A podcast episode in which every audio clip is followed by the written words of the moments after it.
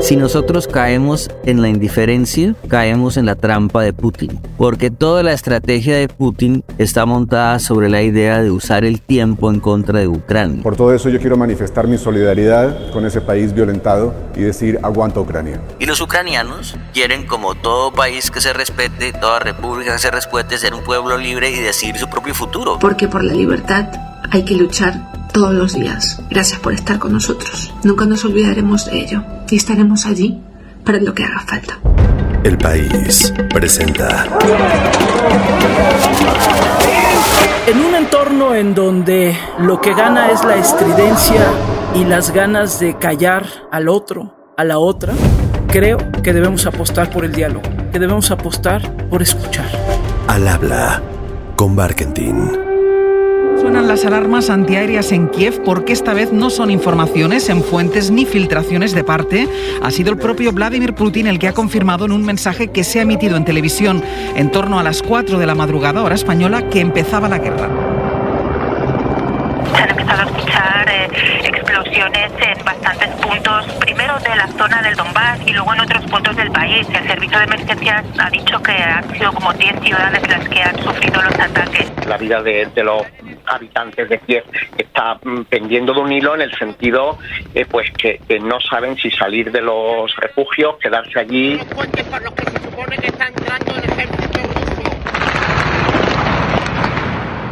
¿Por qué no hemos volteado tanto desde América Latina a ver lo que sucede en Ucrania? Estamos a nada de que se cumpla un año de la terrible invasión rusa a Ucrania, con todo lo que eso ha implicado en sufrimiento evidentemente a Ucrania, a su pueblo, pero también en afectaciones al mundo, en todos los sentidos. Y sin embargo, desde América Latina en realidad han sido pocas las voces constantes y los llamados, incluso más ciudadanos, a tener empatía con lo que sucede allá en aquel país, en Ucrania. ¿Será? Y nos dirán muchos porque aquí tenemos nuestros propios problemas, lo cual es cierto, ¿Y será que estamos más metidos en lo que aquí sucede? Lo cual también es cierto. Y sí, también porque ha pasado un año. Y de pronto hay fatiga informativa sobre un conflicto que eso, que no solamente no ha terminado, sino que no parece que vaya a terminar muy pronto. Pero ahí está. Un año después, la invasión rusa a Ucrania sigue. Y me llamó la atención una campaña que se está lanzando en estos días que se llama Aguanta Ucrania, hashtag Aguanta Ucrania, desde América Latina. Y por lo mismo, invité esta semana en Al Habla con Barkentin a Sergio Jaramillo. Mi nombre es Sergio Jaramillo. Yo fui por muchos años el comisionado de paz de Colombia. Tuve que hacer la negociación y el acuerdo con las FARC, junto con Humberto Lacalle y otros. Y ahora asesor negociaciones en otras partes del mundo desde Bruselas. Sergio, un colombiano con larga experiencia en temas de negociación de paz en su propio país y en muchos otros, pues se puso a platicar conmigo sobre esto, la solidaridad desde nuestros países hacia Ucrania y no de los gobernantes, ¿eh? sino de los ciudadanos. Van a escuchar ustedes muchísimas voces de México, de Cuba, de Colombia, de Chile, de Argentina, en fin, y ojalá también muchas más personas se sumen a esta campaña de Aguanta Ucrania. Porque sí, estar conscientes de lo que nos está pasando en el mundo creo que nos hace tantito más humanos. Así que arranquemos con esta conversación con Sergio Jaramillo. Ahora mismo, pese a que hay aviso de posibilidad de bombardeo, han sonado las alarmas, hay muchas personas refugiadas en los búnkers que hay debajo de los edificios.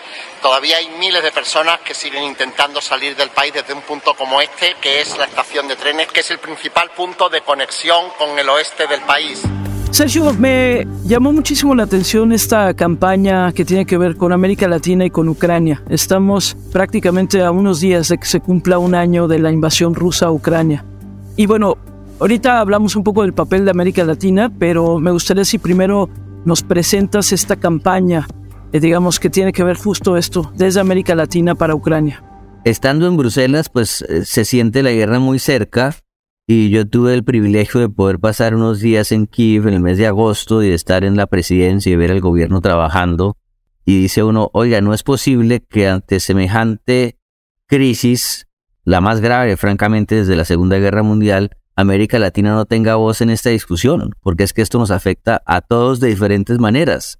Y entonces comenzamos a recoger voces y a desarrollar un concepto, un espacio de comunicación con unos amigos, incluyendo un amigo mexicano, unos colombianos, argentinos, uruguayos, peruanos, y a invitar a, gente en un inicio, a escritores, a cineastas, a que se expresaran, a que les mandaran un, mensaje a los ucranianos de, de, apoyo, y en eso estamos, estaba creciendo como una, como una buena bola de nieve. Hello, I'm Ukrainian writer Andrei Kurkov.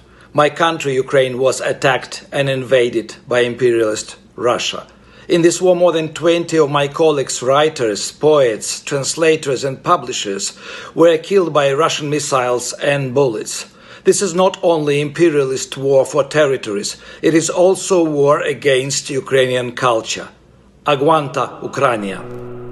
Sergio, ¿qué crees que ha pasado? ¿Por qué América Latina no tiene una voz digamos, sobre Ucrania más clara. ¿Qué sientes tú que tienes esta larga experiencia en temas de paz? ¿Qué ha pasado?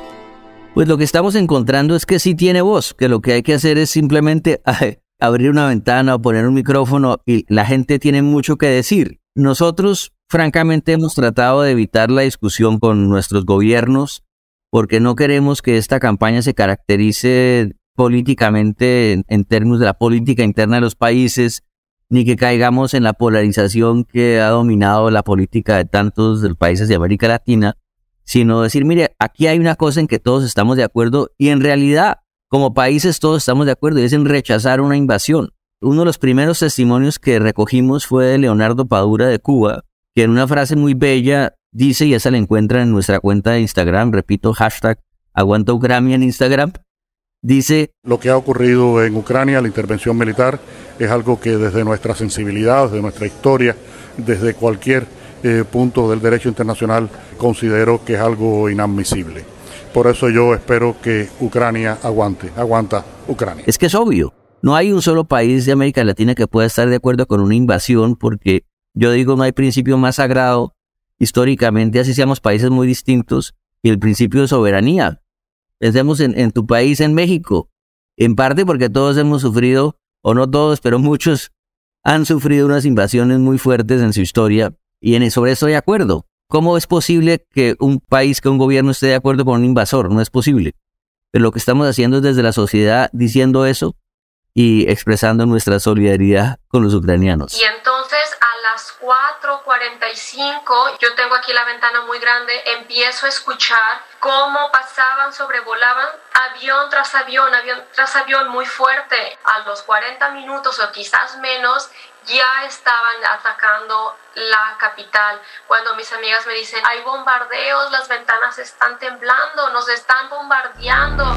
Sergio, tú decías justo, bueno, es que en Bruselas de repente se siente cerca, tú tuviste la oportunidad de estar también allá en la capital ucraniana.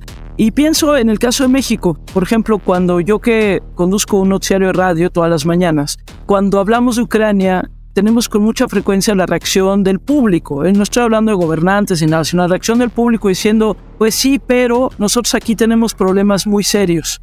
Tenemos un tema de violencia, tenemos tal, tal, tal, tenemos problemas muy serios. Y bueno, pues Ucrania nos termina quedando lejos. Y yo creo que eso es algo, Sergio, que se vuelve a veces difícil de remontar, ¿no crees? Pero yo creo que ese argumento lo podemos ver también al revés. Y es, nuestros países justamente muchas veces han padecido y siguen padeciendo problemas gravísimos ante una cierta indiferencia del mundo. Nosotros sabemos lo que es que no nos presten atención y creo que esa es una motivación adicional. Y cuando los ucranianos nos oyen, los invito a que oigan un testimonio de una ucraniana que habla además un español impecable porque estudió en Madrid, que está dentro de los videos que están colgados en hashtag Aguanta Ucrania Instagram, donde también una frase muy bella dice, porque durante este año de guerra de invasión, de terrorismo diario, ha habido siempre luz, ha habido mucho coraje, ha habido mucha valentía, amor, mucha fe, y eso se ha sentido sin importar cuántos kilómetros tengamos entre nosotros. Quiero agradecerte porque no te das por vencido, y quiero asegurarte de que nosotros nunca lo haremos, porque por la libertad hay que luchar todos los días. Porque nos sienten cercanos, porque no somos en las grandes potencias mundiales, sino hay un sentimiento humano detrás. Y porque el sufrimiento de Ucrania es algo inconcebible, o sea, no ha habido, ha habido guerras, eh, muchas en estas décadas, las conocemos, pero que en un año, en un país de Europa, se expulse a la tercera parte de la población de su residencia, por ejemplo, que termine de desplazada interna o refugiada en Europa por una guerra convencional y una invasión lanzada por un miembro permanente del Consejo de Seguridad, es otro nivel de gravedad, es otro nivel de gravedad que nos afecta a nosotros directamente. Hola, mi nombre es Victoria, tengo 12 y desde Colombia les decimos acá a los niños que tengan esperanza y de que Latinoamérica los apoya a todos. Aguanta Ucrania. Hay un tema ahorita pensando justo en que estamos, digamos, a un año prácticamente de esta invasión rusa a Ucrania. Sergio, no solamente podemos sentir de pronto, o se puede sentir de pronto que en el caso de América Latina, Ucrania nos queda lejos, pero voy a decir algo que tal vez suena un poco cínico y espero que no sea así. Pero a diferencia tal vez de otros momentos de guerras, por ejemplo, o de invasiones, como no solamente se siente lejos a, veces Ucrania, sino que también ha durado mucho, un año es mucho tiempo para este mundo en el que nos movemos, en donde todo dura poquito y si no la atención se va. Pero además hemos dejado de ver cosas, es decir, hemos dejado de ver muertos, hemos dejado de ver a los heridos, hemos dejado de ver, y no quiero sonar de verdad cínica, pero en este mundo a veces cuando no ves, no crees. Y no sé si ahí también tendría que venir un llamado a cómo hemos desde los espacios como los medios, cómo hemos narrado y cómo nos hemos implicado para acercar lo que sucede a nuestra sensibilidad cotidiana. Porque ahora llegó, por ejemplo, el terremoto en Turquía y en Siria, y entonces, claro, son fotografías, son imágenes devastadoras, y obviamente todavía el año pasado estábamos en tiempos más pandémicos, pero no sé si, si alejamos incluso el drama tanto de nuestra vida cotidiana que dejamos de sentirlo, y además lleva un año, se vuelve largo, Sergio. Pues yo te voy a responder con la misma franqueza, y es, si nosotros caemos en la indiferencia, caemos en la trampa de Putin.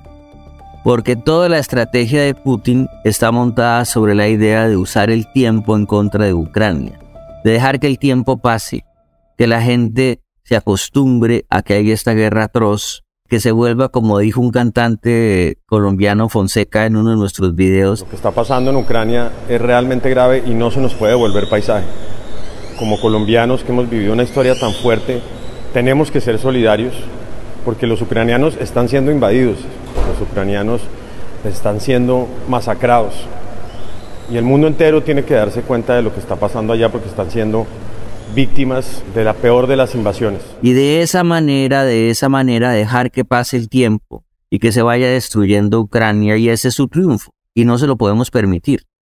Y no podemos ser eh, nosotros latinoamericanos simples espectadores de lo que está ocurriendo en Ucrania porque eso nos afecta a nosotros, nos afecta muchísimo.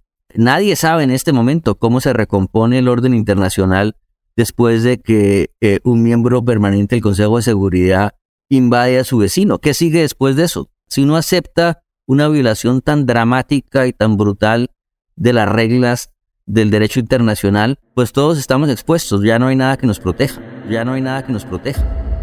Me llamaba la atención también un artículo, y sé que hay un audio también, ahorita nos lo dirás, pero el artículo de Juan Gabriel Vázquez, este novelista colombiano que ha estado apoyando, digamos, también esta campaña, y se refería a lo que otro escritor también, Héctor Abad Faciolín, se ha dicho. Por ejemplo, lo que en América nos pasa con Estados Unidos y que tal vez no nos pasa con Europa en este caso, o incluso con Rusia, que es una cosa muy extraña. Yo no sé cómo sucede en Colombia, pero yo te puedo decir que en México, por ejemplo, hay incluso quienes prefieren defender a Rusia con tal de no defender algo que se acerque a Estados Unidos, en este antiamericanismo que tenemos también en América Latina y que tiene sus raíces, no lo voy a negar. Pero creo que sacudirnos de pronto esas como trabas, a veces hasta ideológicas, Sergio, me parece que se vuelve importante en estos contextos, ¿no?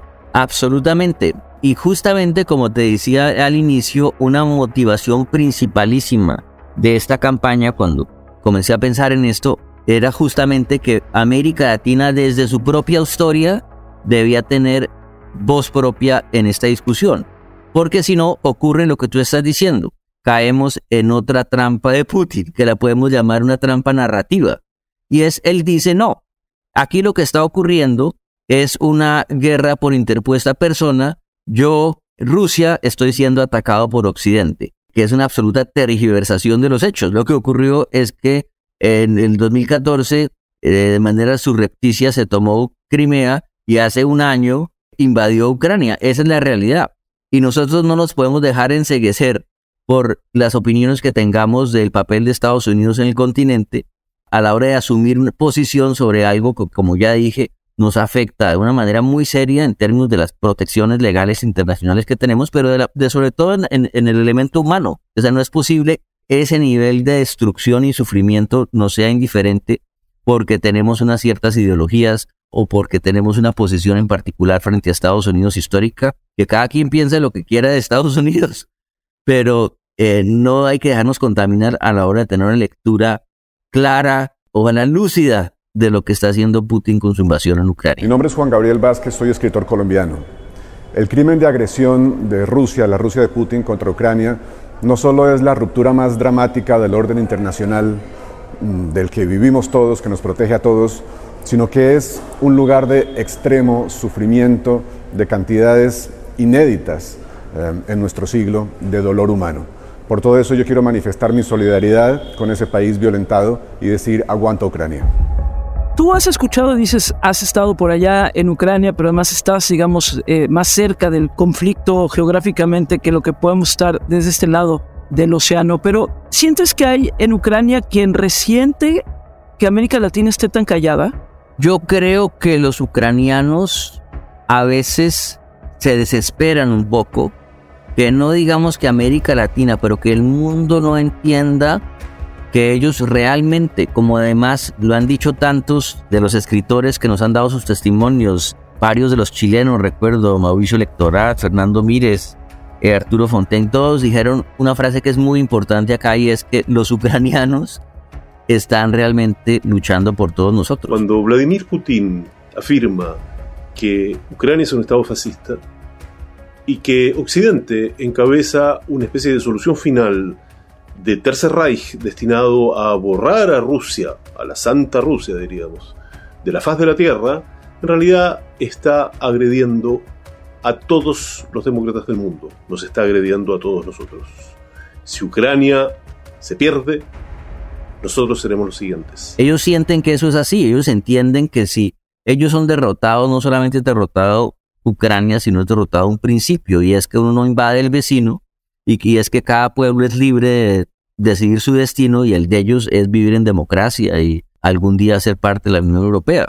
Entonces acá está en juego mucho. Y yo creo que en la medida en que nos aclaremos eso, pues más simpatía va a haber, pero sí creo que a veces eh, el nivel de sufrimiento es tan grande en Ucrania que la gente se pregunta, oiga, ¿será que no se dan cuenta lo que aquí está pasando y lo que se está jugando con esta invasión? Me dirijo a ustedes en apoyo a la heroica lucha que en estos momentos está librando el pueblo ucraniano. Es una lucha que tiene lugar no solamente por Ucrania, sino que actúan en representación de todas las democracias del mundo, de todos quienes se sienten amenazados en el mundo, de todas las luchas de liberación en este mundo.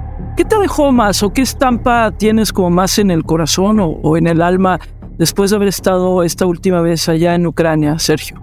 Yo creo que lo más impresionante, y lo dice muy bien una joven extraordinaria reportera argentina, Carolina Moroso, que estaba saliendo justamente para allá, y es ese estoicismo, esa serenidad con que los ucranianos están enfrentando esta invasión. En Ucrania aprendí todo lo que sé sobre el estoicismo y la resistencia, el verdadero significado del estoicismo. Al pueblo de Ucrania le debo haber encontrado nuevamente un sentido profundo a mi tarea, así que gracias a ellos por enseñarme tanto, aquí estamos para acompañarlos y hoy, como aquel 24 de febrero de 2022, aguanta Ucrania. Yo trabajé siete años sin parar en la presidencia de la República de Colombia, yo sé muy bien cómo es el ambiente de trabajo, pero ver a la gente trabajando así, con más intensidad, pero con unos edificios eh, en la oscuridad por razones de, los, de la falta de electricidad, pero también por seguridad, siguiendo, siguiendo, siguiendo, y ver a la gente en las calles tratando de seguir con su vida diaria. Yo le dije el otro día al, periódico El Tiempo en Colombia que esa también es una manera de, de resistir, mantener su vida y no dejarse robar la vida por la invasión. Y eso es una cosa realmente increíble porque Ucrania es un país grande, tiene una población importante, pero de todas maneras es menos de la mitad, es casi la tercera parte de la población de México, por ejemplo. Y están solos enfrentando eso, con un apoyo muy grande del mundo, pero, pero eh, los que están en la pelea y los que están enfrentándose en la vida diaria son esos 45 millones de ucranianos menos los 8 millones que tuvieron que salir refugiados. Es algo muy, muy impresionante la tenacidad con que están enfrentando eso. Y cuando uno se pregunta, ¿y por qué? Pues claro que tiene que ver con características de ese pueblo, pero también tiene que ver con una cosa muy importante que dijo cuando lanzamos esta campaña, la hicimos pública por primera vez hace un poco menos de un mes en un festival literario en Cartagena, en el Festival Hey, en el que nos acompañó, nos acompañaron la recién galardonada Premio Nobel ucraniana de paz, eh, Alexandra Matichuk, y el más conocido escritor de Ucrania, Andrei Kurkov.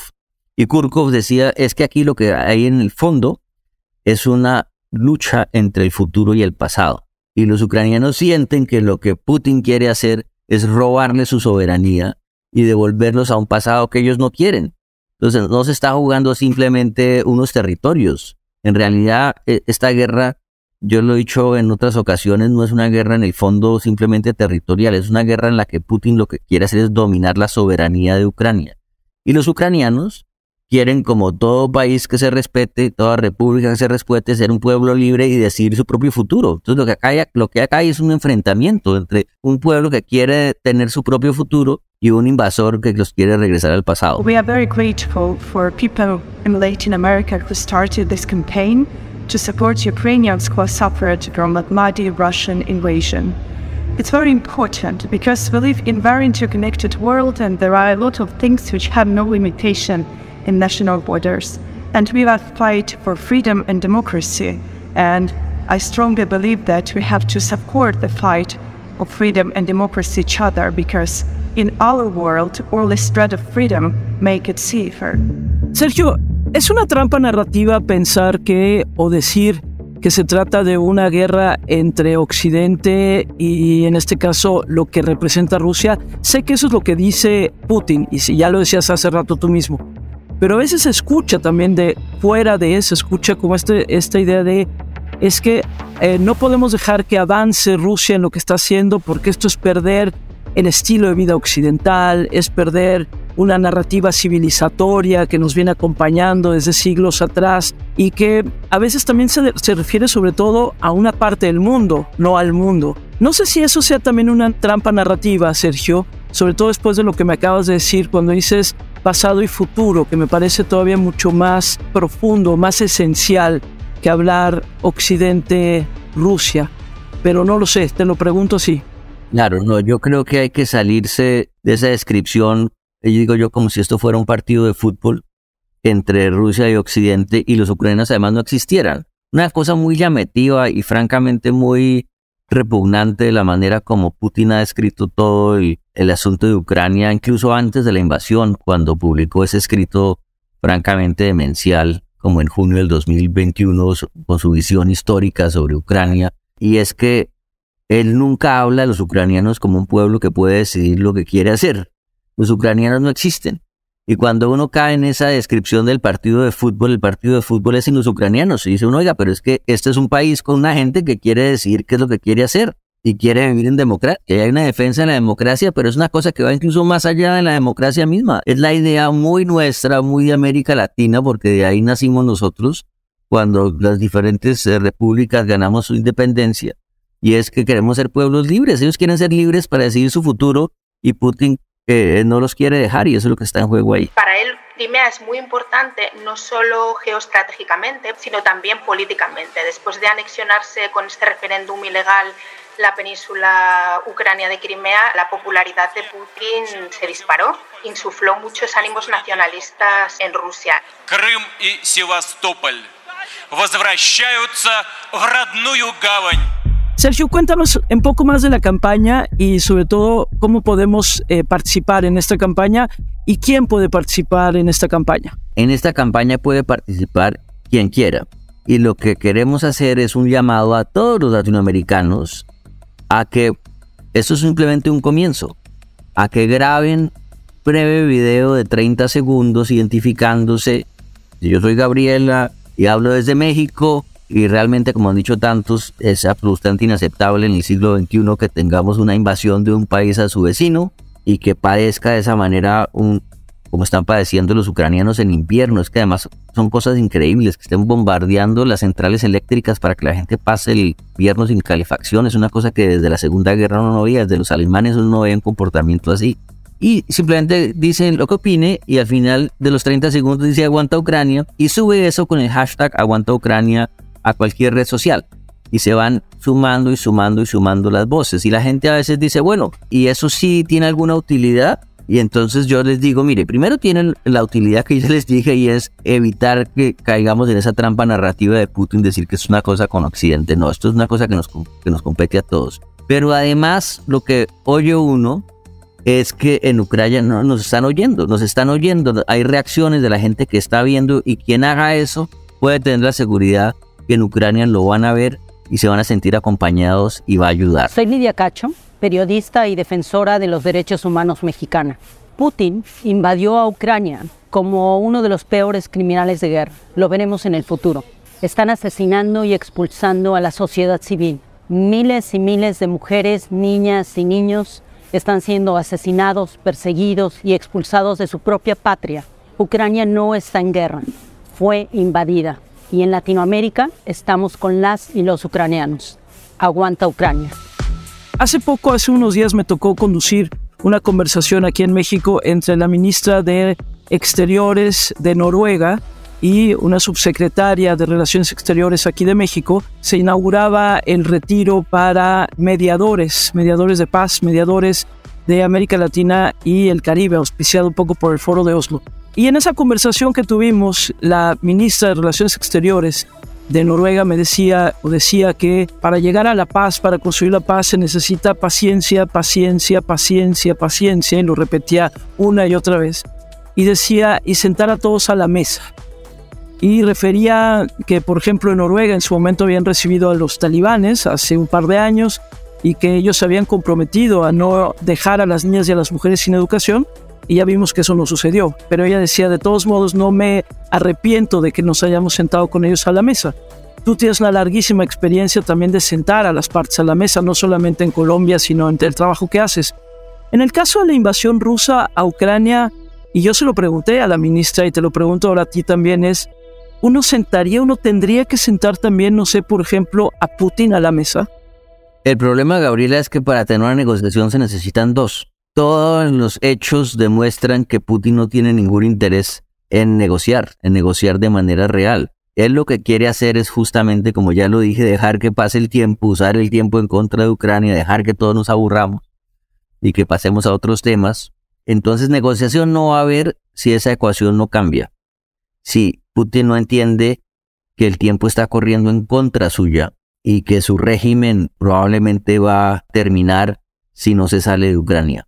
Si no se dan esas circunstancias, yo no creo que haya ninguna posibilidad de una negociación real. Porque una invasión, una intervención, es una intervención, venga de donde venga. Por eso lamento que en América Latina algunos gobiernos que dicen que no apoyan la, la, injerencia extranjera estén apoyando a Putin. Es un doble estándar detestable. Aguanta Ucrania. Gracias Sergio por la claridad en lo que planteas y sobre todo por recordarnos pues lo importante que es salir, insisto, esto lo digo yo, salir de nuestro ombligo y mirarnos a los ojos como humanos. Y sí, reconocer que estamos frente a crímenes atroces cometidos a partir de esta invasión rusa a Ucrania que está a nada de cumplirse un año de la misma, con los antecedentes que tú mismo ya nos ponías, y que reitero, necesitamos tener también en nuestro radar humano. Ojalá se sumen a esta campaña, esta campaña hashtag aguanta Ucrania, y que lo podamos conversar también entre nosotros, ahora sí que entre nuestros hijos, nuestros sobrinos, nuestros nietos, lo que corresponda, simplemente para sentir que sí estamos interconectados en este planeta. Nos toca también esa sensibilidad Así que gracias Sergio Jaramillo y gracias a todas las demás voces que escucharon ustedes en este episodio. Insisto, ojalá se sumen a esta campaña. Y bueno, ya saben, cada martes nos escuchamos aquí en Al Habla con Marketing. Adiós.